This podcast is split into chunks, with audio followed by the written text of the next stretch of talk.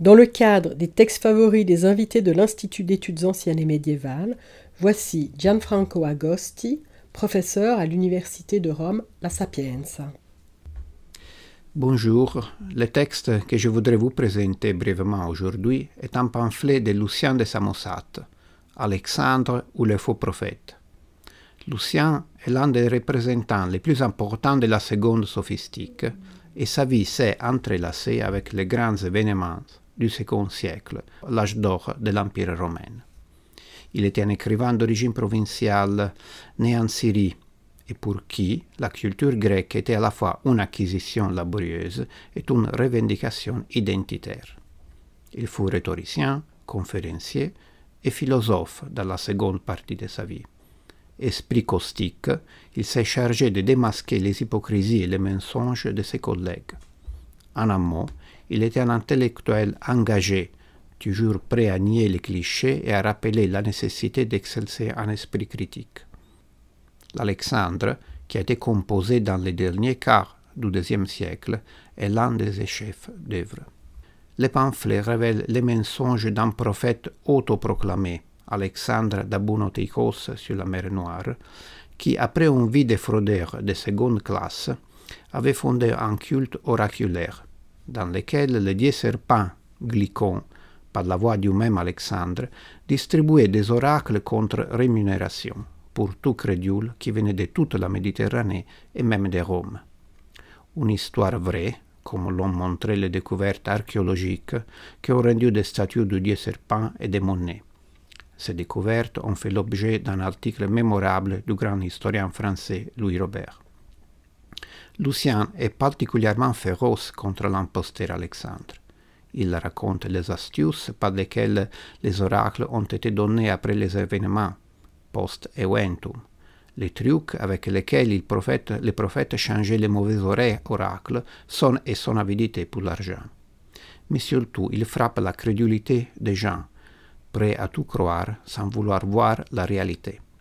Alexandre, nous dit Lucien, connaissait bien la psychologie humaine.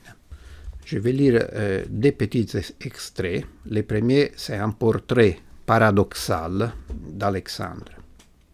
Bref, imagine-toi une âme composée des éléments les plus divers, un mélange de fausseté, de ruses, de faux serments, de pratiques frauduleuses, un génie facile, hardi, aventuré, actif à réaliser ses desseins, habile à persuader et à gagner la confiance à simuler la vertu et à feindre juste le contraire de ses vieux. Quand on les voyait pour la première fois, on ne les quittait point sans emporter de lui l'opinion qu'il était le meilleur des hommes, les plus équitables et avec cela les plus simples et les plus naturels.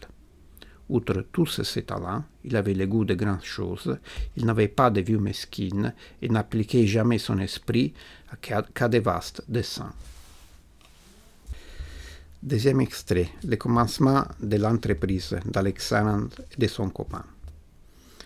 Comme on pouvait l'attendre des deux fripons audacieux et tout prêts à me le faire qui s'associaient ensemble, il s'était facilement rendu compte que la vie des hommes est soumise à des tyrans impérieux, l'espérance et la crainte, et que celui qui saurait à propos exploiter l'une ou l'autre arriverait vite à la richesse. Il voyait en effet que l'un comme l'autre, celui qui craint comme celui qui espère, désire nécessairement et ardemment connaître l'avenir, et que c'est par là que jadis Delphes, Délos, Claros et les Branchides avaient acquis tant de richesses et de célébrités, les tyrans dont j'ai parlé tout à l'heure amenant sans cesse dans leurs temples des gens désirés de connaître l'avenir, qui, dans cette vue, sacrifiaient des hécatombes et consacraient des briques d'or?